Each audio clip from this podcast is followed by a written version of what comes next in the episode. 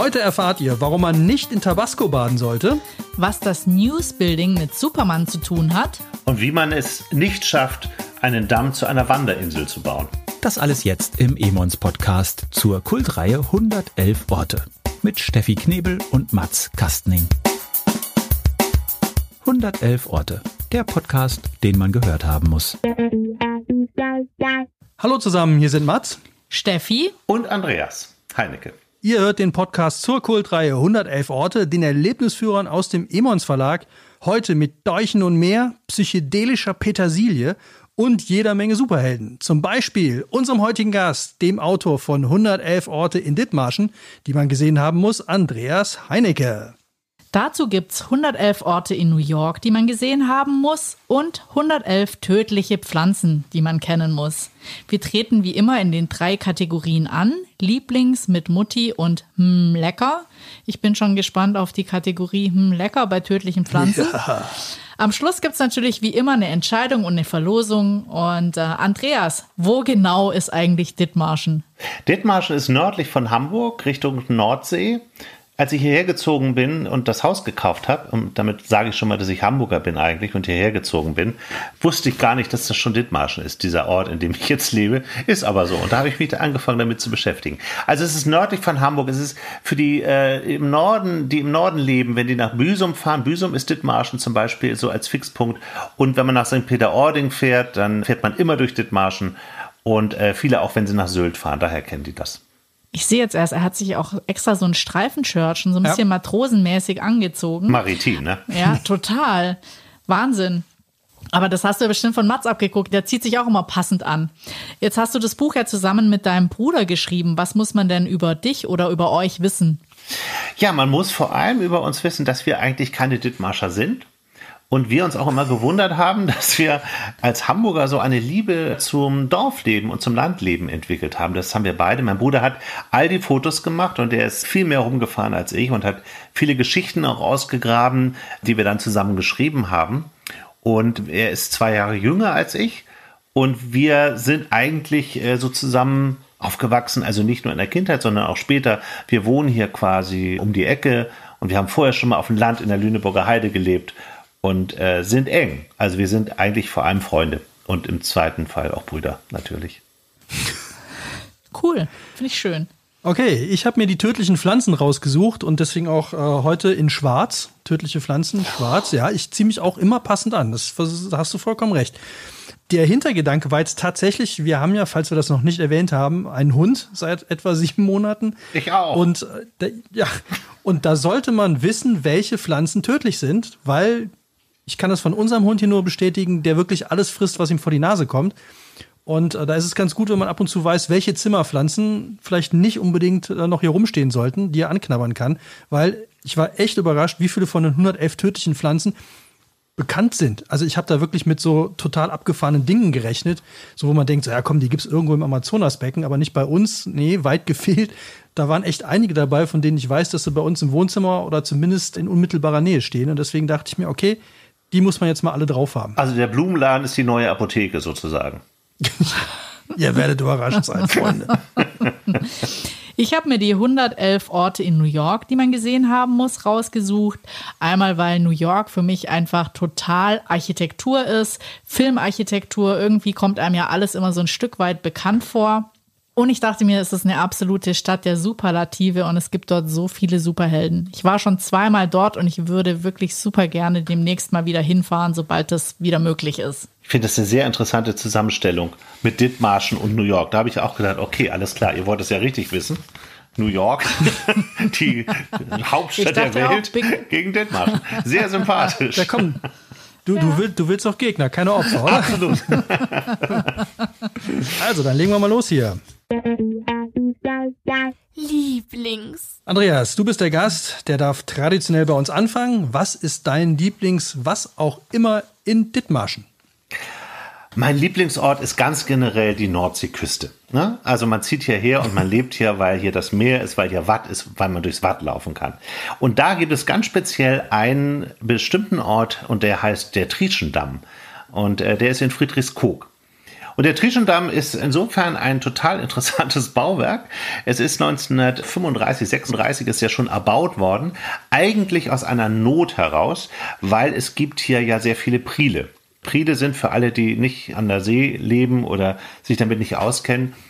Man denkt immer, jedes Jahr sterben hier ein paar Leute, die ertrinken, weil sie ins Watt gehen und denken, sie können ja mit dem Wasser, wenn es kommt, zurück an Land gehen. So ist das aber nicht. Wenn man Watt läuft, dann laufen sogenannte Priele hinter einem voll mit Wasser und das sind reißende große Meeresstücke dann sozusagen oder so tiefes Wasser, dass man da einfach nicht zurück kann. Und das unterschätzen halt viele diese Gefahr. Und diese Priele sind eben offene See eigentlich. Und vor Friedrichskoog gab es so eins dieser Riesenpriele, die auch, wenn das geflutet hat, Probleme bereitet haben. Also die dort Sturmfluten äh, ausgerichtet haben und die dem Land da sehr geschadet haben, also vor allem dem Küstenland sehr geschadet haben. Und man hat gedacht, wir bauen jetzt einen Damm durch dieses Watt, um einfach ein bisschen mehr Ruhe in dieses Priel zu bringen. Das ist auch gelungen und man hat dann gedacht, ach guck mal, hier vorne ist ja auch Trieschen, heute eine Vogelschutzinsel und diese Insel verbinden wir jetzt mit dem Festland. Und dann hat man angefangen, diesen, diesen Damm zu bauen. Ich meine, in den 40er Jahren hat man angefangen, so einen Damm zu bauen, was natürlich eine echte Herausforderung war, aufgrund der unruhigen Zeiten natürlich, aber auch, weil man da noch nicht so oft Dämme durchs Meer gebaut hat. Das muss man ja auch ganz klar sagen. Man wollte diese Vogelschutzinsel dann also mit dem Festland verbinden und hatte angefangen, diesen Damm zu bauen und dann gemerkt, als man schon ziemlich dicht an der Insel war, die ist ja gar nicht mehr da die ist ja jetzt viel weiter links. Weil diese Insel eine sogenannte Wanderinsel ist und sich im Meer weiter bewegt. So führt dieser Trischendamm also ins absolute Nichts. also man kann den Trischendamm bis zu Ende gehen, er ist äh, über zwei Kilometer lang und dann steht man halt mitten im Meer. Irgendwo. So, bei Watt kann man sogar noch ins, ins Watt gehen und wenn Flut ist, dann ist man quasi genau an der Küste. Und Trieschen ist ähm, hier eine ziemlich beliebte und vor allem bekannte Insel, weil auf Trieschen ist eine Vogelschutzinsel, wo jedes Jahr ein Ornithologe hinfährt und ein halbes Jahr dort lebt. Und zwar ganz allein. Der wird dann einmal pro Woche versorgt von einem, von einem Kutter, kriegt er Essen und Trinken und sonst ist er da so ein Robinson Crusoe eigentlich, der die Vögel beobachtet. Und das wird jedes Jahr, das ist natürlich vom NABU, also vom Naturschutzbund, auserwählt und jedes Jahr ist das immer ein Riesenspektakel, wenn diese Person, manchmal ist es eine Frau, manchmal ist das ein Mann, meistens junge, wie viele Frauen hier sagen, gut aussehende Naturschützer, so Ranger, die dann darüber fahren. Und die, die sehen dann von Trieschen aus den Trieschen Damm, das Festland meistens nicht, weil es dann auch äh, nicht immer so feines Wetter hier ist. Und ähm, das ist eines meiner Lieblingsorte, der Trieschendamm. Jetzt wird er gerade neu renoviert, weil er schon ziemlich in die Jahre gekommen ist und man will auch mit dem Fahrrad vielleicht irgendwann mal wieder rüberfahren. Und das ist für mich ein besonderer Ort hier. Weiß man denn, wo diese Insel mittlerweile angekommen ist? Ja, die ist ein paar Kilometer weiter gewandert innerhalb der Jahre. Äh, man, man findet die Insel auch, aber sie ist halt nicht über den Damm, sondern mit dem Boot erreichbar. Habe ich noch nie gehört, eine Wanderinsel. Wie funktioniert sowas? Im Grunde wie eine Wanderdüne. Es gibt ja auch in, äh, in Südfrankreich eine riesen Wanderdüne bei Biarritz. Die bewegt sich auch immer weiter Richtung Biarritz. Die bewegen sich einfach. Der Sand wird abgetragen über die Winde, über das Wetter, über das Klima und baut sich eben immer wieder neu an einer anderen Stelle auf. Das ist jetzt gefährliches Halbwissen. Übrigens. das finde ich total, das finde ich total gut. Ich habe mal so ähm, im Bereich Renaturierung von Flüssen gearbeitet und mhm. da wollten wir auch eher so gestalterisch rangehen und wollten auch drei Inseln reinsetzen und dann hat nachher der Wasserbauer gesagt, ja, so einfach ist es nicht. Das war nämlich so ein bisschen das ähnliche Problem. Man kann sich da gestalterisch schön was aussuchen, aber wenn dann irgendwie die Strömung was anderes macht, je nachdem, ob mal viel oder wenig Wasser, dann verändern die Inseln sich und manchmal verschwindet auch eine komplett oder das Zeug lagert sich woanders an. Also das fand ich auch ganz spannend. Also mich wundert es nicht, dass so eine Insel wandern kann. Ich fand es mal total krass, dass, äh, als du das gerade erzählt hast mit dem Priel, mhm. dass das hinter dir dann voll läuft. Ich war mal in Frankreich äh, am Strand mit einem Freund in Urlaub und dann sind wir durch so ein leergelaufenes Priel oder so ein Arm halt irgendwie, sind wir halt auf eine kleine vorgelagerte Insel. Also es waren jetzt vielleicht zehn Meter oder so oder maximal 20 Meter und sind da über eine Düne und haben uns da hingehauen. Und irgendwann winkten von der anderen Seite, das konnte man so ein bisschen noch sehen, winkten uns so ein paar Mädels zu. Und wir dann so, hallo und so. Die wurden aber immer hektischer. Und wir ja gut, dann kommen wir halt mal wieder rüber. Und dann sind wir um die Ecke gegangen und dann war da wirklich mittlerweile 10, 15 Meter breiter Fluss, wo vorher halt nichts war. Und äh, eine richtig reißende Strömung und wir waren da wirklich die totalen Vollhonks, weil wir die einzigen waren, die jetzt noch auf diesem kleinen Inselchen da waren und mussten dann wirklich vier Kilometer diesen Arm lang gehen, bis das Ding so schmal geworden ist und auch nicht mehr so tief war, dass wir wirklich ganzen Sachen über den Kopf und dann wirklich so äh, auf, auf Brusthöhe da durchgewartet sind und wirklich, da hat uns einer noch ein Seil zugeschmissen und sonst hätten wir da wirklich die ganze Nacht auf dieser Insel bleiben müssen. Klingt so ein bisschen nach Bretagne, ne? War das in der Bretagne oder Normandie? Weil da Ja, ist ja, ja, genau, Watt, in der ne? Bretagne war Weil das. auf der, äh, die, der Atlantik hat ja auch Watt, äh, nirgendwo so stark wie hier die Nordsee, die ist ja auch ähm, Weltnaturerbe inzwischen, also das Wattenmeer. Und auf der äh, Mittelmeerseite gibt es das ja gar nicht in, in Frankreich. Also minimal Watt. Aber man muss sich tatsächlich ein bisschen da, genau das, was du gerade erzählt hast, ne? Das ähm, passiert hier jedes Jahr. Es sind immer wieder Leute, meistens ehrlich gesagt aus Süddeutschland, die das eben nicht wissen und die draußen sind und denken, wieso ist es ja, es ist ja nicht gefährlich. Und deswegen auch Wattwanderung. Man kann ja hier auch von Hallig zu Hallig und von Insel zu Insel laufen. Würde ich immer geführt machen. Würde ich auch. Selbst, wo ich mich hier wirklich ganz gut auskenne, würde ich immer einen Wattführer mit dabei haben. Es gibt auch Springfluten, dann kommt das Wasser so schnell, dass du eigentlich gar keine Chance mehr hast. Es ist nicht zu unterschätzen. Aber ich wäre auch in den Bergen völlig verloren. Auch da hat man mit einigen Unbill zu kämpfen. Aber jetzt kommen wir noch mal von Wattenmeer zu Watten, New York.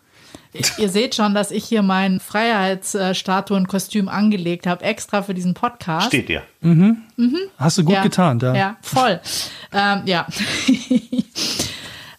Ich habe mir das Newsbuilding ausgesucht. Wenn ihr euch jetzt fragt, was das ist, das ist eins der ersten Hochhäuser, die in New York gebaut wurden. Und das war wirklich auch als Hochhaus oder als Gebäude für eine Zeitung errichtet worden und hat aber für Superman als Vorlage gedient. Also es ist ganz schön, wenn man irgendwie Louis Lane und Clark Kent sieht in der großen Lobby, dann befindet man sich eben in diesem Gebäude. Und ähm, Ist das das Gebäude, wo die Zeitung dann drin war, für die der gearbeitet hat, oder was? ja, Ah, Und äh, das ist so ganz spannend, weil das wurde 1930 als Hauptsitz der realen New York Daily News gebaut und hat dann so eine kleine Verwandlung gemacht. Also erst war es dann die Daily News und dann war es das News Building.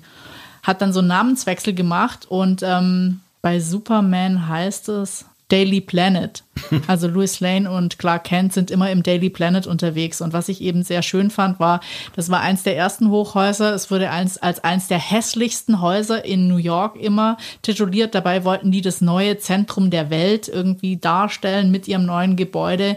Der Architekt war derselbe Architekt wie vom Rockefeller Center. Und ähm, was ich auch noch ganz spannend fand, innen drin hängt dieser riesige Globus. Also ich habe dann auch gedacht, ich muss unbedingt noch mal Superman sehen, weil da wohl dieser total überdimensionale Globus hängt, eine angeleuchtete Kugel von gut dreieinhalb Meter Durchmesser, die langsam in einer kreisförmigen, verspiegelten Versenkung rotiert. Auf dem Boden messen Kompassnadeln und Markierungen die Entfernung zwischen New York, dem Epizentrum und anderen Städten des Erdkreises. Eine Decke mit schwarzer Glaskuppel suggeriert die Tiefe des Alls. Wow. Also, Spannend. Superhelden. ja, finde ich schon mal, also Superhelden kriegst du mich auf jeden Fall mit. Was ist denn das höchste Gebäude in Dithmarschen? Habt ihr so drei Oh, du willst Stockwerke jetzt oder weggehen so? von meinen Superhelden. Ich würde sagen, das ist die Verwaltung in Heide. Das ist so ziemlich das hässlichste Gebäude. Nein, das Rathaus ist noch schlimmer in Heide. Das ist ein hässliches ähm, Gebäude, was in den 60er Jahren, wo mal als futuristisch galt, weil es in so einem Halbkreis, in so einem leichten Halbkreis gebaut wurde. Aber das ist wirklich nicht schön. Es ist aber relativ hoch. Ja, ich hätte jetzt gedacht, du kommst jetzt mit einem Leuchtturm oder so. Da gibt's, da gibt's doch bestimmt hohe Dinge. Ja, Leuchttürme gibt's hier natürlich, das stimmt. Aber mehr Richtung äh, offene See, ne? Also, weil wir hier Wattenmeer haben, ist hier auch nicht so wahnsinnig viel äh, Schiffsverkehr, ne? Ja, Ich dachte, man muss dann warnen davor, dass sie nicht da in das Watt reinfahren oder sich dem Land zu sehr nähern, dass es dann so Warnleuchttürme gibt. Aber ich bin da auch, Ich glaube, wir müssen mal eine Fortbildung machen. Wir haben uns schon bei 111 Orte in Hamburg und Umgebung total, äh, ich will nicht sagen blamiert, aber aber ich habe immer einen Segelschein. Aber ich, Ich darf zwar nicht auf dem Meer fahren, aber ich kann noch was zu. ich kann noch was. Ja, das ist doch aber gut. Kannst du diese ganzen Knoten? Das ist nämlich sauschwer. Ja, Pals, Palstee Palstee kann ich noch und ja. äh, die ganzen diesen äh, Achter und Stecken, die ganzen Verbindungen, die kann man nämlich echt gut gebrauchen. Also diese Verbindungsknoten, Ja. Die sind super. Ja, kannst du auch. Du kannst auch hier eine Knotenrallye machen, übrigens in Dithmarschen. Da sind so Knoten und da kannst du die ausprobieren nachzumachen. Macht Spaß. Ich will aber noch eine Sache kurz zu den Erhöhungen sagen. Äh, der höchste Berg in Dithmarschen, was meint ihr, wie hoch ist der? Allein die Frage schon. Der höchste Berg Der in höchste Dithmarschen. Berg in Dithmarschen. Ist das ein Deich? Nein, es ist Oder kein es Deich. geht's noch höher? Ein, ein, ein, ein richtiger Berg. Okay, was, was tippen wir? Ähm, ich sag mal äh, 100 Meter. Ich sag mal 18 Meter. 78. Das ist total unspektakulär. Wir haben das auch im Buch. Es ist unspektakulär, weil da weiden jetzt einfach nur Pferde. Okay. Von Pferden können wir direkt rüberkommen zu meinem Liebling, zu meiner ersten tödlichen Pflanze, auch wenn ich jetzt nicht die Pferde vergiften will. Aber ich fand es unglaublich lustig, dass in diesem Buch die Petersilie drin steht. Was? Ich, ich habe jetzt schon Angst. Ich auch. Und ich habe mit einigen gerechnet, aber nicht, dass die Petersilie eine tödliche Pflanze ist. Also der Petersil dachte ich immer, der kann nicht viel, aber weit gefehlt. Es ist nämlich so, es gibt mehrere Varianten. Also es geht jetzt nicht, das jetzt schon mal vorweggeschickt, um den lebensbedrohlichen Hundspetersilienstamm. Nein, es geht um die ganz normale Petersilie und die galt wohl auch lange Zeit, auch das wusste ich nicht, als botanisches Viagra oder Abführmittel oder beziehungsweise Schwangerschaftsabbruchmittel. Oh, das ist, glaube ich, nicht, nicht gut zusammen, oder? Abführmittel und Viagra. Weil es ist, aus alten Zeiten ist der Spruch, den ihr wahrscheinlich alle kennt und ständig benutzt, überliefert. Petersilie hilft dem Mann aufs Pferd und der Frau unter die Erd. Ja, habe So. ich schon oft gehört. Jetzt kommen, jetzt kommen wir aber zu dem einzig, eigentlich wirklich lustigen und interessanten. Das Gewürz besitzt aber auch eine psychedelische Seite, über die Hildegard von Bingen schrieb, im Geist des Menschen erzeugt sie Ernst. Laut der Enzyklopädie der psychoaktiven Pflanzen wirkt Petersilie wegen ihres Inhaltsstoffes Myristizin leicht erregend, berauschend und eventuell leicht halluzinogen.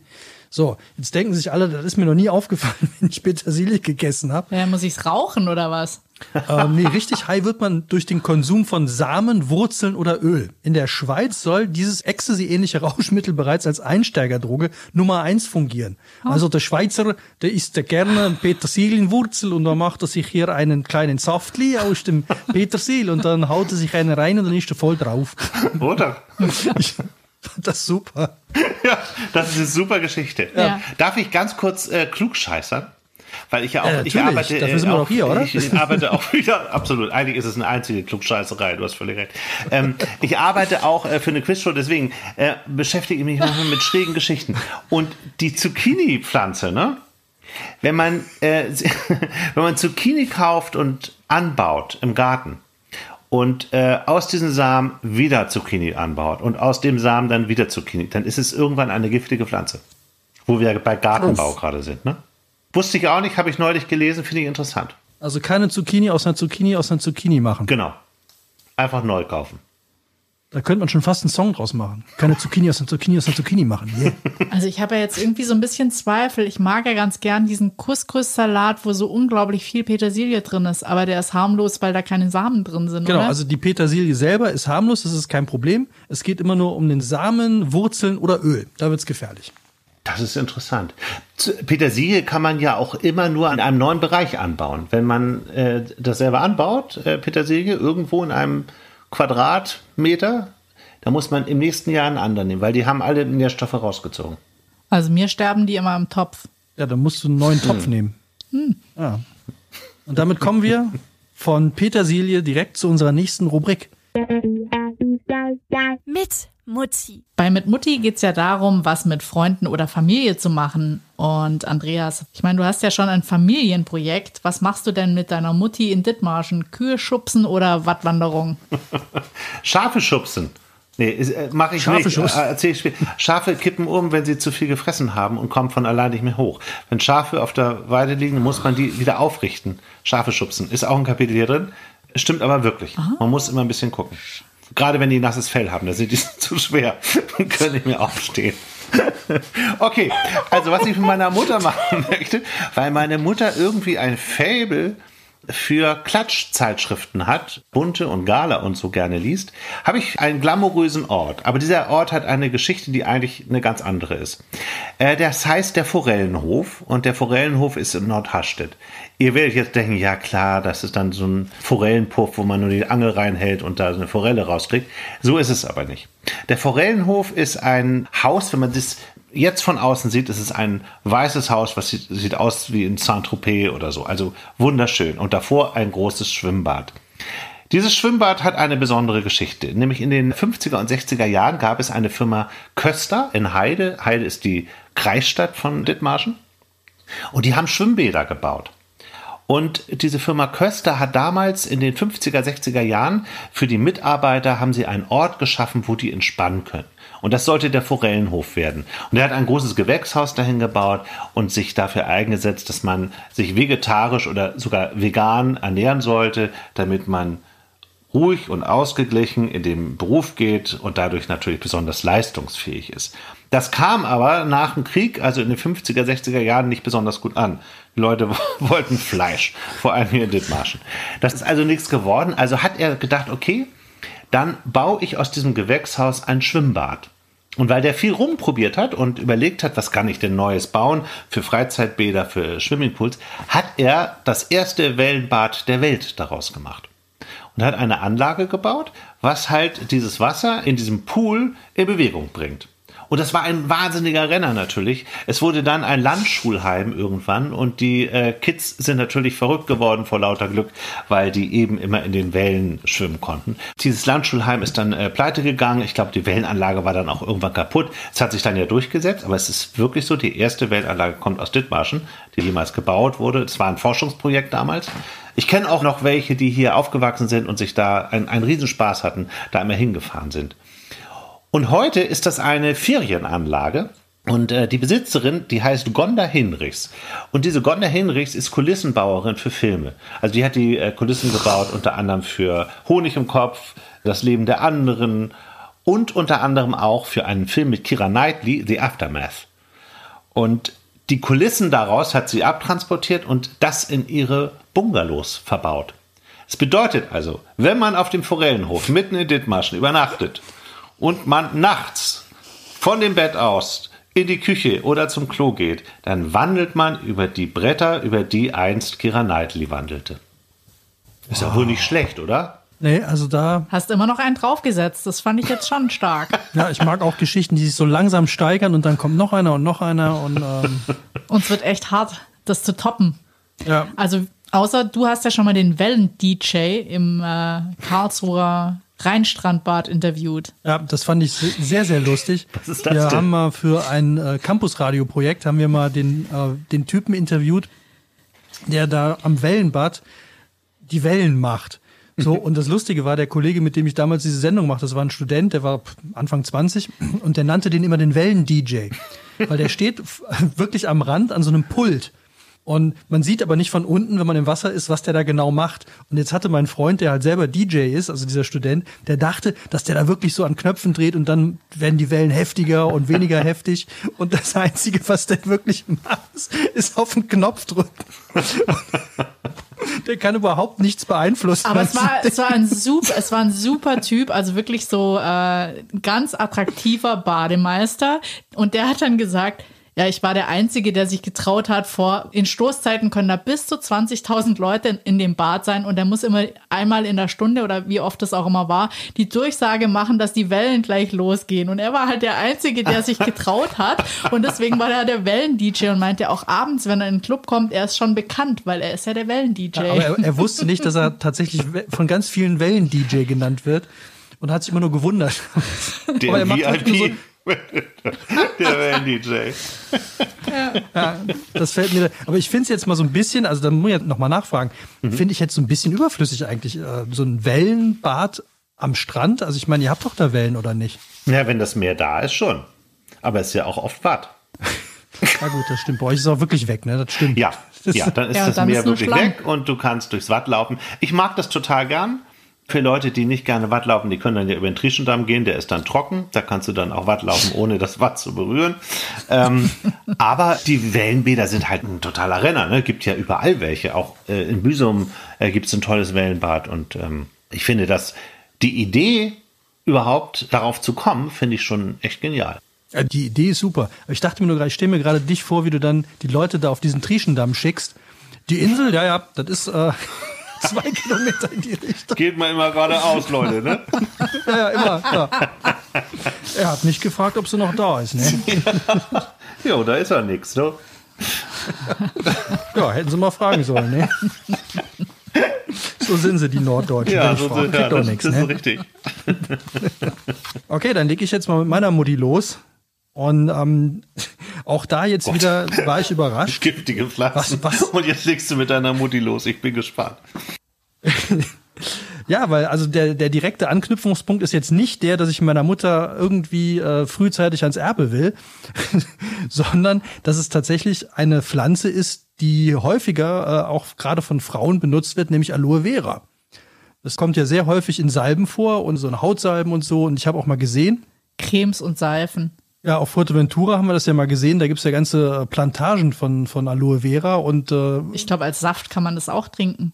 ja, und da sollte man dann, dann vorsichtig werden. Ach was. Es ist tatsächlich so, die Einnahme der ungeschälten Blätter ist bestenfalls schwer abführend und schlimmstenfalls tödlich. Eine Dosis von 0,5 bis 1 Gramm ist effektiv, verursacht Blutungen und 7 bis 10 Gramm wirken tödlich. Also wer jetzt irgendwann mal die Idee hatte, weil man sich damit gut einreiben kann, das wäre doch auch bestimmt toll zum Knabbern. Nicht ablecken. Nicht, auf keinen Fall ablecken, nicht lutschen, nicht reinbeißen. Lasst die einfach in Ruhe. Das ist ja aber wirklich, das ist ja Wahnsinn. Das äh, war mir überhaupt nicht klar. Hammer. Ja, kannst du direkt für die nächste Show benutzen, ja. Wirklich, du. Echt, ich habe eine Freundin, die hat sich immer so ein Stück abgeschnitten und dann quasi direkt mit dem Saft eingerieben. Ja, das Gel dieser Blätter ist kaum schädlich, weil der Gehalt dieses Giftes, was da drin ist, ist da wohl nicht so krass. Aber wenn du die Blätter kaust, also das ist ähm, keine gute Idee. Ach, wir haben so eine im, im, im Badezimmer. Das wusste ich gar nicht. Ja, deswegen meinte ich ja auch genau ganz am Anfang, dass man bei Tieren halt auch mal aufpassen muss oder bei kleinen Kindern, die ja auch gerne alles in den Mund nehmen und an einem rumknabbern, dass da durchaus mal gefährliche Sachen dabei sein können. Also man muss das nochmal natürlich hier ganz genau in dem Buch lesen, welche, aber hier steht halt, ne, die Einnahme der ungeschälten Blätter ist nämlich bestenfalls schwer abführend, schlimmstenfalls tödlich. So. Das äh, jetzt nur, Wow, um du- halt Leute zu Du schützen. haust aber raus, so. Ja, ich merke aber auch, ich bringe immer so die Stimmung ein bisschen nach unten damit. Ne? Das ist eher so, Ich, ich bringe die Nee, Stimmung jetzt mal wieder nach oben. Weil ich nämlich mit meiner Mutti, naja, ich weiß nicht unbedingt, ob meine Mutti da Bock drauf hätte, aber ich habe mir die Trapezschule in New York rausgesucht. Ich oh, da wäre ich jetzt aber mal gespannt mit deiner Mutti. Die Trapezschule. Meine Mutter liebt Zirkus, aber ob sie es selber machen würde, weiß ich nicht. Und zwar fand ich es eigentlich ganz schön formuliert, mit Blick auf Freedom Tower und Freiheitsstatue mal eben am Trapez vorbeifliegen, kopfüber mit rasendem Herzen hoch droben auf dem Hudson River Park am Pier 40. Das heißt, wer sich so entspannen möchte, da sind wohl auch relativ viele Manager, das ist in sieben Meter Höhe, kann man sich wirklich an ein Trapez hängen. Da kann man einen Kurs machen, der geht dann so zweieinhalb Stunden. Und lernen tut man, das fand ich auch sehr schön, den Kniehang und den Rückwärtssalto. Selbst mitten in der Luft aufgefangen werden sie in zweieinhalb Stunden. Und wenn das nicht reichen sollte für Teambuilding oder was auch immer, Hugh Jackman hat für seine Rolle in Wolverine Trapezstunden in dieser Schule genommen. Also ich würde sagen, wer einfach mal sich Hals über Kopf in New York verlieben will, der hängt sich eine Runde ans Trapez. Du haust jetzt aber einen Superhelden nach dem anderen raus hier, ne? Jetzt ist der Ah, ja? Wolverine. Das ist New York, Alter Mann. New York. Ist doch klar. Ja. Womit rechnest du? Ja, das stimmt allerdings. Wobei ich mir jetzt vorstelle, also Trapez wäre jetzt nicht unbedingt das, womit ich mich entspannen würde. Nö, ich auch nicht. Vielleicht brauchen das ein paar zum Runterkommen. Erst wollte ich ja die Highline nehmen. Das finde ich ein super schönes Projekt. Das ist so eine stillgelegte, höher gelegene Strecke, wo früher irgendwie die S-Bahnen gefahren sind, was jetzt als Park umgebaut ist, aber so ein bisschen Adrenalin. Also ich würde schon gern in dem Superman, in dem Superhero-Style bleiben. Okay, also, also für mich wäre es jetzt nichts. Ich könnte es mir aber im Watt könnte ich es mir wieder lustig vorstellen. so ein Trapez über dem Watt und dann kannst du dich auch mal locker fallen lassen. Ey, aber sieben Meter, das ist ja schon krasser wie so ein Fünfer im Schwimmbad. Ja. Und dann bist du noch zwischen den Hochhäusern. Also das stelle ich mir schon richtig krass vor.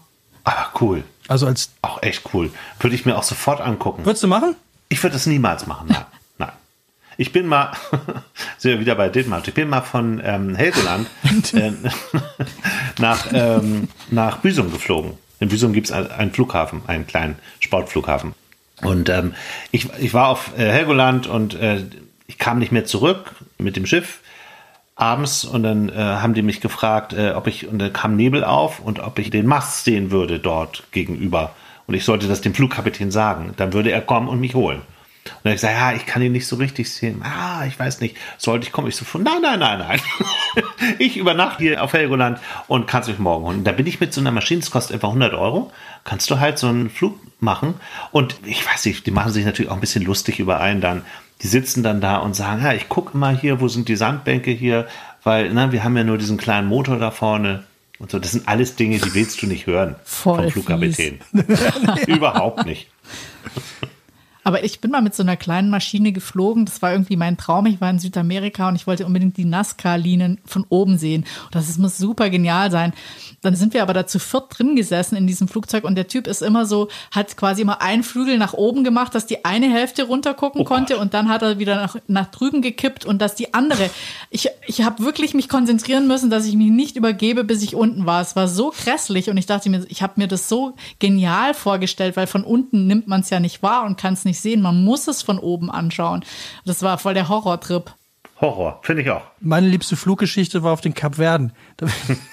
Da, bin ich mal von einer Insel zur nächsten geflogen und dann war so ein super kleiner Flughafen, dann bin ich da rein, dann stand da so ein Typ hinter mit Cappy auf und so einer Uniform und dann hat er mir den Koffer abgenommen, wir waren irgendwie so sechs Leute oder so. Und dann hat er den Koffer genommen, hat da ein Aufkleberchen drauf gemacht, hat das alles so auf so einen Wagen gepackt, hat den Wagen rausgefahren, hat das alles eingeladen in dieses kleine Flugzeug, da passten so zwölf Leute rein.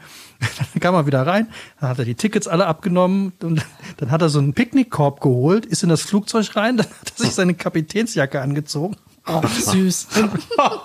hat er sich, hat er sich vorne ans Steuer gesetzt und dann kam noch einer rein, der vorher an der Tür aufgepasst hatte. Der zog sich dann den Co-Piloten-Dress an und der ging dann rum mit diesem Picknickkorb. Da war eine Thermoskanne mit Kaffee drin und, belegte Brötchen, die er so wohl selber geschmiert hatte, hat jedem Brötchen und einen Kaffee in die Hand gedrückt. Und dann sind die losgeflogen. Und das war so ein Flugzeug, wo du, wo du denkst beim, beim Start, das schafft er nicht. Das Ding, das fliegt nicht. Das, das ist, da rappelte alles und jede Schraube irgendwie, die Sitze waren nicht fest. Und dann konntest du aber, weil es gab, das Cockpit war offen, also du, da war keine, äh, keine Tür dazwischen. Also du konntest halt wirklich dem Piloten beim Fliegen zugucken, durchs Fenster vorne gucken. Das Ding ist hochgegangen, hat wunderbar funktioniert und dann flog der auf diese super kleine Insel zu und du denkst dir, das ist doch alles viel zu kurz. Da kann er nicht anhalten. Ja, Sandbank, oder? Ja, Sandbank. oder die Insel war weg. Horror. Wanderinsel. So, weg das Ding. Das ist ein Horror. Und dann guckst du runter und denkst nee, nee, die, diese Landebahn, die ist sehr kurz. Sehr kurz ist diese Landebahn. Und die endet an einer Felswand. Also es ist wirklich sehr, sehr kurz da alles. Und dann wackelte der auch noch wie bescheuert und irgendwie so, ich hab, ich hab echt, ich hab da gesessen, hab nur noch die Augen zugemacht. Und dann ist der aber ganz locker da, irgendwie so 50 Meter vor dieser Wand dann zum Stehen gekommen und war alles ganz easy, hat er einmal gedreht, weil der flog in die andere Richtung dann wieder weiter. Und dann hat er wieder seine Uniform ausgezogen, die Koffer ausgeladen.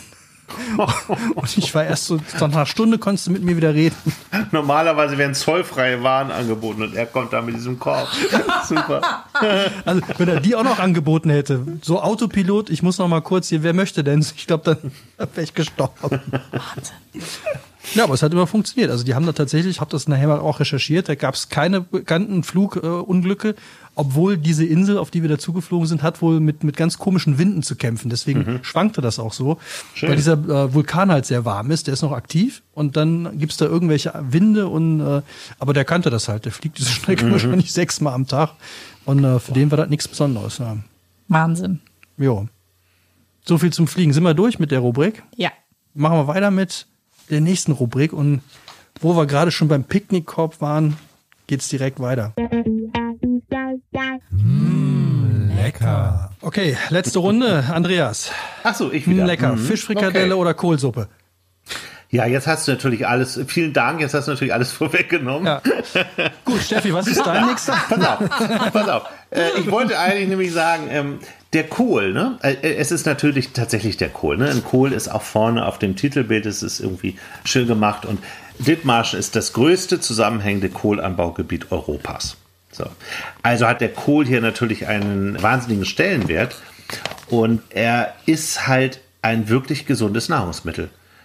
Er, 100 Gramm haben gerade mal 25 Kalorien, er ist cholesterinsenkend, er hat ganz viel Vitamin B, er hat Calcium, er hat Eisen, auch gerade im Winter, deswegen ist er im Winter halt auch so beliebt. Ähm, klar, weil er im Herbst wächst. Ähm, und dann, dann hilft es natürlich, wenn man ein bisschen Kohl isst, um gesund zu bleiben. Also, Kohl wird äh, seit 1859 etwa hier angebaut. In Dithmarschen war eine Idee eigentlich von einer Gärtnerei.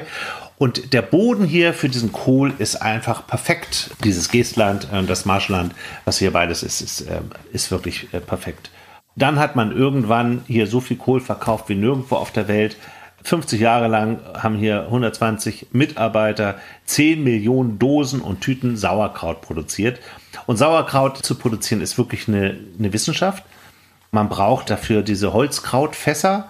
Darin wird es gelagert und es wird dann wieder umgeschichtet, dann wird es wieder verfeinert und so weiter. Und man hat dann irgendwann dieses Kohlhaus, also wo äh, dieses Lager war für, für Kohl und wo der Kohl hergestellt wurde, lief so in den 90er Jahren, ging die Wirtschaft so ein bisschen runter und dann hat man das geschlossen. Und heute hat man das wieder eröffnet und hat gesagt, wer ist Rom mit dem Kolosseum? Wir haben das Kolosseum. Und das Kolosseum ist dann eine Attraktion hier in Dithmarschen. Man kann sich nämlich da angucken, wie hat man denn das früher gemacht, wie hat das hier funktioniert, wie wurden diese Techniken immer weiter verfeinert. Und dann haben aber einige, weil die so traurig waren, haben die 2007 haben sich ehemalige Mitarbeiter zusammengetan und haben sich der Kohlverarbeitung wieder gewidmet.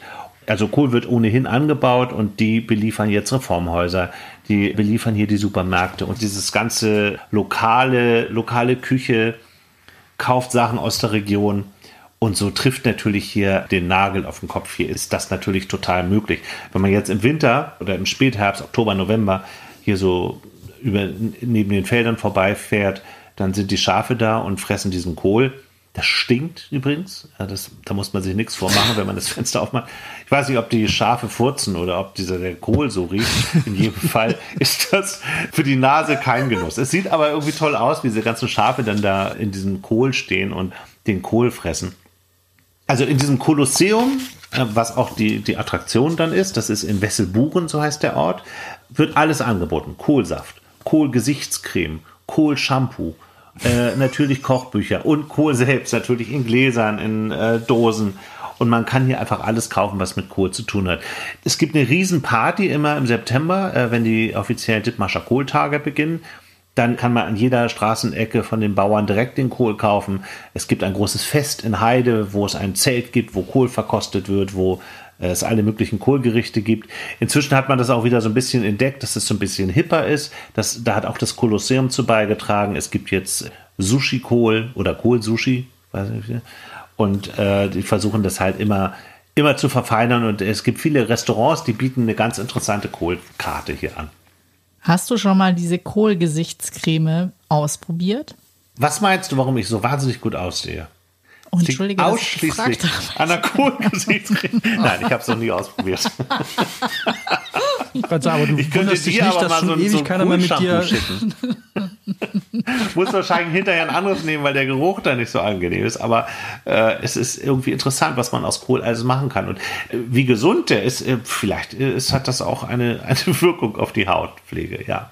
Also ich dachte immer nur so, das wäre total gut für die Verdauung, Sauerkraut. Auch so selbstgemachtes Sauerkraut läuft doch auch unter Superfood, oder? Ja, Kohl ist allgemein Superfood. Ja, das stimmt. Das ist sehr gut für die Verdauung. Neben diesem Zelt, wo dieses Kohl angeboten wird in Heide, stehen auch ganz viele Dixie-Klos immer. Wir haben heute nur so stark abführende ähm, Gifte, Ich finde, es passt aber zum, Essen. zu Mats, die, äh, mein, mein Kohl, äh, der ist zwar gesund, äh, der kann deinen giftigen Substanzen nicht das Wasser reichen, aber man kann ja auch mal über was sprechen, was man einfach essen kann. Ja, oder du kannst dann einen ohnmächtig blähen. Auf jeden Fall versucht er, um noch ein, um, um auch noch mal ein Wortspiel loszuwerden, er versucht natürlich jetzt mit Lokalkolorit zu punkten. Ja, genau. Und äh, wie gesund äh, dieser Kohl ist und regionale Küche. Ich habe jetzt schon gewonnen. Müssen wir uns nichts vormachen. Regionale Küche ist das Zauberwort. Ich glaube, da kommt keiner gegen an. Ja, Doch, ich glaube, pass auf, pass auf. Ich hau, jetzt hau ich ihn raus. Ich hau jetzt meinen absoluten, ich muss, wenn, Ja, er, wenn er jetzt so hier ankommt, ne, also dann müssen wir jetzt aber hier mal, mal Tachlis reden. Hm, lecker ist die Und, äh, Rubrik. deswegen ne? ich Denk in- bitte dran, Oh, verdammt, Mats, ich habe keinen Superhelden mehr in petto. So, ne? Hm, lecker. mein hm, lecker ist die Habanero Chili. Oh. So, mein absolutes Highlight in diesem Buch. Ich lese es einfach vor, was hier steht. Wobei Dummheit in vielen Fällen vorsätzlicher Überdosierung besonders zu leiden hat. Da kam etwa der YouTuber Cembre Kanda auf die masochistische Idee, sich ein wärmendes Bad einzulassen, indem er über 1200 Flaschen Tabasco-Soße in die Wanne goss. Was? Eine Erfahrung, die dem jungen Mann tief unter die brennend rote Haut ging. Nicht viel intelligenter stellte sich ein 47-jähriger Amerikaner an, der während eines Wettessens einen mit püriertem Boot Yolokia Chili bestrichenen Burger in Rekordgeschwindigkeit hinunterschlang. Mit dieser todesmutigen Aktion landete er allerdings nicht im Guinness-Buch der Rekorde, sondern mit Bohr-Häfe-Syndrom auf der Intensivstation des örtlichen Krankenhauses. Ein spontaner Riss durch alle Schichten der Speiseröhre hätte ihn beinahe das Leben gekostet. Oh mein Gott. Oh mein Ich Gott. wusste nicht, dass das hier so eine Jackass-Ausgabe ist.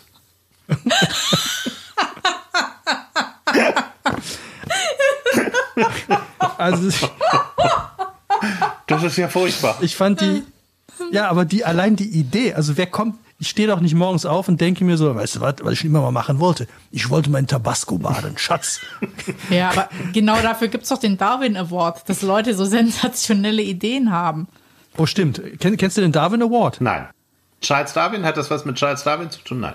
Ja, Ja, das, das ist ein Award, den bekommst du, wenn du, posthum eigentlich. das geht nur posthum, der wird für die dämlichsten Todesarten verliehen. Und ich glaube, äh, ein Preisträger, wenn ich mich recht entsinne, waren drei Finnen, die sich gegen, die sich selber mit der Kettensäge äh, den Kopf abgehackt haben. Sag mal. Und das als Wettbewerb veranstaltet haben. Also das ist wirklich, da musst du mal lesen, der, der Darwin Award ist wirklich, da das glaubst du nicht. Klingt nach Amerika. Aber da würde ich jetzt- Bestimmt irgendwo in Amerika, in, im mittleren Westen oder so, oder? Ja. Kann, kann gut sein. Aber also, ich möchte hiermit ausdrücklich vor der Habanero äh, Chili warnen und ich kann da auch tatsächlich wieder, es gibt in Köln, ich weiß nicht, ob es den noch gibt, also als ich noch in Köln wohnte, gab es den, eine Frittenbude, wo du unfassbar scharfe Soßen gekriegt hast. Also die wurden wirklich eingeteilt nach scharf, war glaube ich das Mindeste, und dann sehr scharf und bis zu höllisch und teuflisch und, und, Hast und das mal das wird ja probiert? dann gemessen. Ich habe die, die ganz normale, einfach nur scharf, habe ich mal probiert und das hat mir wirklich gereicht. Der Freund, mit dem ich da war, der mag gerne scharfes Essen, der hat eins schärfer genommen. Also nicht, Mhm. also das zweitunterste. Und hat geweint. Nee, das Problem war tatsächlich, da tropfte was auf die Finger, der hat das abgeleckt und hat sich dann aber irgendwann eine Stunde später oder so damit in die Augen gefasst. Oh, das ist natürlich auch. Da hat er erst richtig gelitten. Also das war, äh, das Zeug ist wirklich nicht zu verachten. Es wird ja gemessen in, in, in so einer ganz komischen Einheit, wo du dann so ein paar Millionen zusammenkriegen kannst. Aber also da möchte ich ausdrücklich vorwarnen, Bäder in Tabasco bitte nicht machen. Als es das zweite Mal gebrannt hast, warst du aber nicht dabei, hoffentlich, oder? Nein. Gut. Es wäre wär aber interessant, ob das äh, in Kombination mit Kohl gut funktioniert. Also wenn du einen richtig ärgern willst, ob du dann quasi so ein Kohl-Tabasco-Sushi machen müsstest. Das ist noch eine Marktlücke. Ja. Also falls ihr noch irgendwie so einen kleinen. Wir müssen Kannst diese ja mal bei Rezepte dieser Party ausprobieren. Ich glaube, das lohnt sich. Ja, Also- wäre aber eine tolle Tradition, finde ich, so, dass man so zehn Sushis macht, die sind alle mit irgendwas gefüllt, aber eine davon ist die Habanero Sushi. Das, heißt, so, das könnte man eine Dithmarscher Roulette nennen.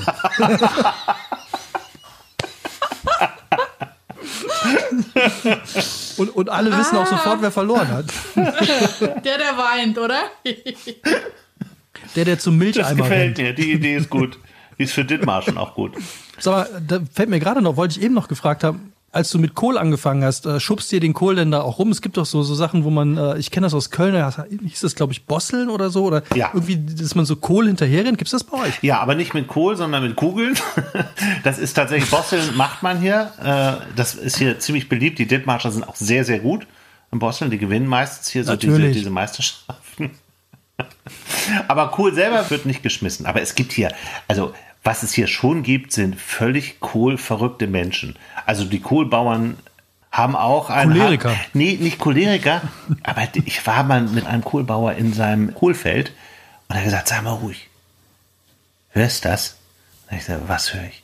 Wie der Kohl wächst.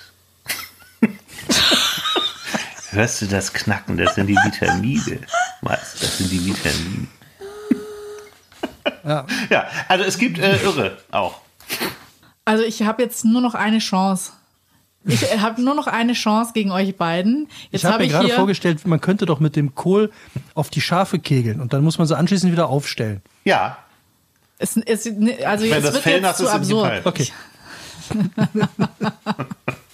aber auch die Fernsehsender hier noch ein so, Team, so der die alle wieder so, aufstellt. die dann immer natürlich über diese Kohltage berichten. Die haben schon alles mit Kohlköpfen gemacht. Wir haben die in die Straße runterrollen lassen, durchs Dorf gerollt, auf den Kopf gesetzt. Alles, was man mit Kohl machen kann. Immer wieder ist die Kreativ Kreativität da gefordert, um mal wieder über den Kohlanbau zu sprechen. Man darf den bei der Ernte übrigens nicht fallen lassen. Deswegen kann man den, ist das, ist die Ernte relativ kompliziert. Man muss ihn immer von Hand zu Hand geben. Wenn er runterfällt, kriegt er Druckstellen. Wichtig zu wissen. Oh, Ja. aber so ein empfindlicher. Mm. Ey, Leute, jetzt habe ich hier schon einmal regionales Essen, dann habe ich viel zu scharf. Ich kann jetzt eigentlich nur noch mit Alkohol kontern, ja? Ja, hau raus hier. Dein Lecker fehlt noch. Ich würde als mein liebstes The Backroom nehmen. Das ist das Tabu in der Tasse, wenn man in New York runtergelockt wird in eine Bar.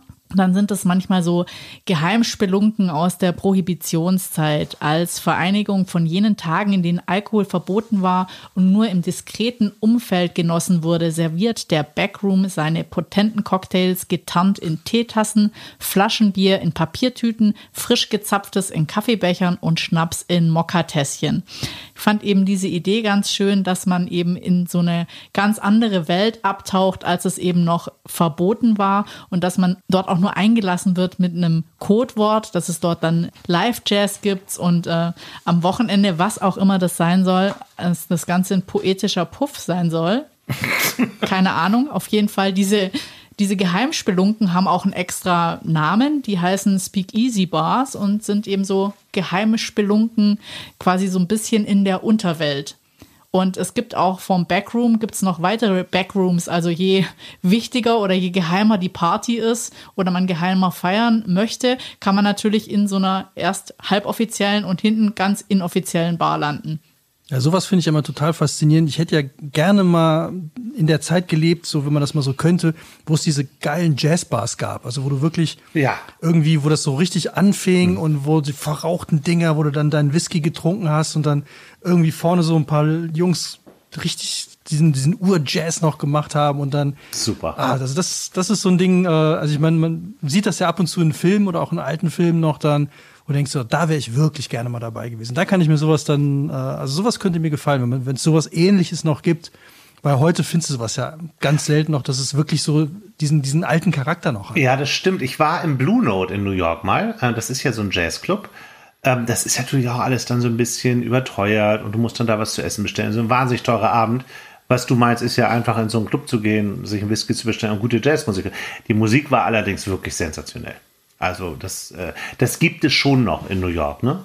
Ja, also laut dem Führer gibt es auf jeden Fall. Ich fand halt, dass, dass es noch so ein bisschen 20er Jahre angehaucht ist. Und ich meine, heute müssten sie ja jetzt nicht mehr die Cocktails in irgendwelchen Cappuccino-Tässchen oder Espresso-Tässchen servieren. Das finde ich eigentlich, so, dass man das so weiter transportiert und lebt. Ob das jetzt teuer ist oder nicht, weiß ich nicht.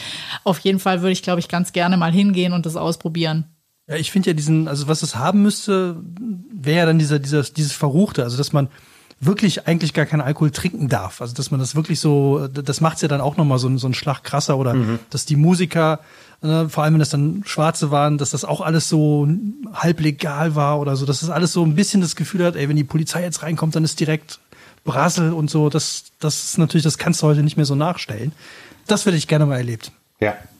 Ja, aber ich glaube auch, wenn du das nicht kennst, gut, ich meine, jetzt steht es schon als Tipp drin, aber wenn du irgendwo, sage ich mal, in New York, in einer Gasse hergelockt wirst, so nach dem Motto, geh mal hier in den Keller, weiß ich jetzt noch nicht, wie entspannt ich da wäre, wenn mich dann so eine 20er-Jahre-Situation erwartet und ich dann sehe, ich bin in einer Bar mit tollem Jazz und ähm, das ist alles okay, dann fände ich so als kleines Abenteuer wirklich spannend, aber ja, ich weiß nicht, ob ich mich in den Keller locken lassen würde. Wo, wo geht der Kohlliebhaber hin, wenn er Jazz hören will? Oder was, was macht ihr so bei euch da auf dem Lande? Das ist natürlich, ne, das Kulturangebot ist ähm, schwierig hier. Ähm, es gibt meiner Meinung nach zu wenig. Es gibt aber eine Jazz-Initiative. Die sind beheimatet in Meldorf und die bringen einmal im Monat irgendeine ganz tolle Jazzband hierher. Und da habe ich schon richtig, richtig tolle Sachen gesehen. Die treten immer woanders auf. Also es gibt nicht den einen Club, wo die auftreten. Ich hab, war bei einer Veranstaltung mal, da gab es auch eine Kunstausstellung, hat ein ganz toller Maler ähm, ausgestellt, Ralf Rainer Odenwald, der hier sehr bekannt ist in Dithmarschen. Und da hat diese Jazzband gespielt und die Bilder waren angeleuchtet. Es war echt ein äh, schöner Abend. Die sind halt erfinderisch, die Dithmarscher. So, die müssen sich halt immer was überlegen, weil es ist eben hier plattes Land. Wir haben keine richtigen Ballungszentren oder äh, wir haben halt eher eine Großraumdisco. Oder ein Zeltfest. Okay, es ist dann wahrscheinlich statt Cool Jazz Cool Jazz. Und ACDC, ne? Läuft auch viel hier. Damit sind wir durch. Wir haben unsere Rubriken durchgebracht. Wir müssen jetzt noch einen Sieger küren der heutigen Sendung. Ich fasse noch mal kurz zusammen. Wer könnte es sein? Könnte es der Petersil in Tobasco sein, der psychoaktiv ist, oder Wolverine an der Trapezstange oder die wandernde Kohlinsel mit Wellenbad? Jeder hat eine Stimme und darf einen Punkt verteilen. Fangen wir bei unserem Gast an. Andreas, wer ist dein heutiger Sieger? Du kannst dich auch selber wählen übrigens. Das mache ich nicht. Ich möchte einen von euch nehmen. Das ist ja komisch, wenn ich mich selber wähle. Ach, ich schwanke. Ich fand zwei Sachen von euch total spannend. Einmal ähm, die Trapezstange in New York. Hugh Jackman hat da schon trainiert. Äh, das ist doch bestimmt mal ein Anziehungspunkt. Das geht auch in Richtung Superhelden. Das fand ich toll. Und aber der Mehrwert des heutigen Tages war für mich die Petersilie, ehrlich gesagt. Das wusste ich nicht. Ich werde meinen Petersilienkonsum komplett überdenken nach diesem Podcast hier. Ähm, also es ist echt schwer, sich zu entscheiden, weil ich das beides ganz toll finde und beides gerne, also bei der Petersilie reduzieren möchte und das andere gerne sehen möchte. Aber ich glaube, ich würde mich für die Petersilie, das ist doch das, was ich heute gelernt habe. Ich entscheide mich für die Petersilie. Yes, mein erster Punkt. Dein erster Punkt? Dann mache ich direkt. Wie bitte? Ja, heute, Also heute, heute, heute. okay. Dann, dann mache ich direkt weiter. Ich habe jetzt auch nämlich lange geschwankt zwischen dem Wolverine am Trapeze. Ähm, allerdings finde ich die wandernde Insel, das ist so genau der Style, den ich mag. Eine Insel, die weg, die einfach weggeht und dann diese Vorstellung, ja, wir haben, den, da, da haben wir, jetzt, wir haben jetzt angefangen, ja, die Insel ist aber weg. Ja, nee, das Ding bauen wir jetzt aber zu Ende. Ja, die Insel ist weg. Das ist mir jetzt egal. Ich will dieses Ding jetzt zu Ende bauen, dann steht da ein Damm, den keiner mehr braucht. Eigentlich finde ich super. Also ich muss tatsächlich heute dem. Gast wieder, dem Andreas, diesen Fall, mein Punkt geht an dich. Dankeschön. Freut mich sehr. Ja, krass. Das wird jetzt total hart. Entweder kann ich mich selber wählen, weil ich die Trapezgeschichte auch ziemlich gut fand, aber das mache ich nicht. Ich, ähm, ich entscheide mich ehrlich gesagt für das Dithmarscher Roulette. Ich fand die Idee so schön und deswegen verteile ich meinen Punkt. Du kriegst einen halben und du kriegst auch einen halben, weil diese Kombi, dass man den Kohl wachsen hört und den noch eine Runde einschärft und dann äh, die Leute zur Entscheidung bringt, zehn Leute und keiner weiß, was er kriegt, das finde ich ziemlich gut und deswegen gibt's heute ein Unentschieden. Okay, Mats, ich glaube, deine Idee, äh, weil ehrlich gesagt, die Idee ist ja von dir, könnte die Kohlkarte in Dithmarschen verändern. Also, wenn, wenn es irgendwann das Dithmarscher Roulette gibt, äh, möchte ich in den Annalen irgendwo erwähnt werden als äh, Mitideengeber. Definitiv. Und ich würde mich auch bereit erklären, beim ersten Dithmarscher Roulette vorbeizukommen und die erste Sushi-Kugel zu probieren. Sushi Roll. Sushi Roll. Dithmarsches Sushi Roll.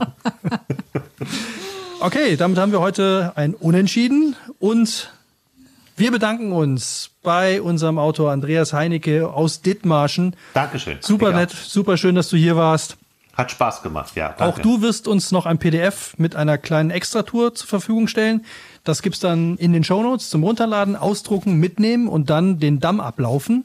Weil, Nasse Schafe fallen um. genau, keine Schafe umschubsen und wenn sie auf der Weide liegen, einfach mal aufheben oder mal höflich fragen, ob Hilfe gebraucht wird. Das Knacken ist der Kohl, den ihr da hört. Der wächst. Ähm, genau. Dafür braucht ihr natürlich das Buch 111 Orte in Dithmarschen, die man gesehen haben muss. Das bekommt ihr entweder bei eurem Local Book Dealer oder natürlich beim Emons Verlag direkt. Wenn ihr die Bücher gewinnen wollt, dann lasst uns doch gerne eine Sternekritik da oder schreibt uns auf Facebook oder Instagram. Andreas, gibt's bei dir noch irgendwelche anstehenden aktuellen Projekte? Schreibst du einen 911er oder einen neuen Krimi? Ich habe gerade am letzten Freitag meinen neuen Krimi abgegeben. Der heißt Fälschung à la Provence. Ich ähm, bringe ja beim Emons Verlag auch Provence-Krimis raus. Das ist jetzt der dritte um den Pascal Chevrier, mein Kommissar. Und nachdem es erst um den Trüffelanbau ging, passt eigentlich zu dir, ne? Zu deinen wobei der nicht giftig ist. Ähm, Im zweiten ging es um Gourmetclubs und diesmal geht es um Kunstfälschung.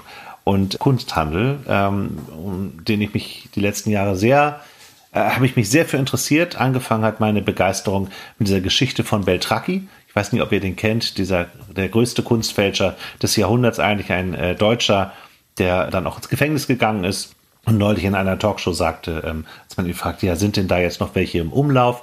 Und er war mit seiner Frau da und sagte, ja, Schatz, guck mal, als wir da in Barcelona waren, hab ich doch auch gesagt, guck mal, das ist von mir und das ist von mir. Also ein ganz großer Anteil der, der Bilder, die wir in Kunsthandlungen, äh, Kunstausstellungen ähm, sehen, sind tatsächlich Fälschung. Das war mir so nicht bewusst. Und ich habe mich dann sehr mit diesem Thema beschäftigt und es ist auch ein bisschen lustig, weil diese Kunstszene ist auch dafür da. Ich bin ein großer Kunstliebhaber, ein ganz großer Picasso-Fan. Es geht vor allem um Picasso und ich äh, nehme jede Picasso-Ausstellung mit, äh, die ich kriegen kann und ich habe mich mit dem Leben sehr beschäftigt. Das spielt eine große Rolle, aber eben auch diese Kunstfälscher-Szene und die Kunstszene allgemein, über die man sich auch einfach manchmal lustig machen muss. Wann kommt er raus? Im Juni. Im Juni 2021. Im Juni. Jetzt kommt meine knallharte Lektorin und dann wollen wir mal gucken. Gucken, was übrig bleibt. Wir drücken die Daumen. Alles klar, an alle da draußen. Abonniert unseren Podcast, liked ihn, hört ihn beim Petersilie häckseln in der Bronx oder beim Deichgraf Hauke Wattenschlick auf der Insel, die es nicht mehr gibt. Vermeidet alles, was abführend oder tödlich wirkt. Hört lieber die nächste Folge von unserem Podcast. Die könnte 111, 111er Bücher, die man gelesen haben muss, heißen. Oder es gibt wieder drei neue 111er. Findet's raus, hört rein und vergesst niemals. 100 Orte sind elf zu wenig. Ciao. Tschüss. Tschüss. 111 Orte. Der Podcast, den man wiederhören muss. Konzept und Produktion Audiotextur.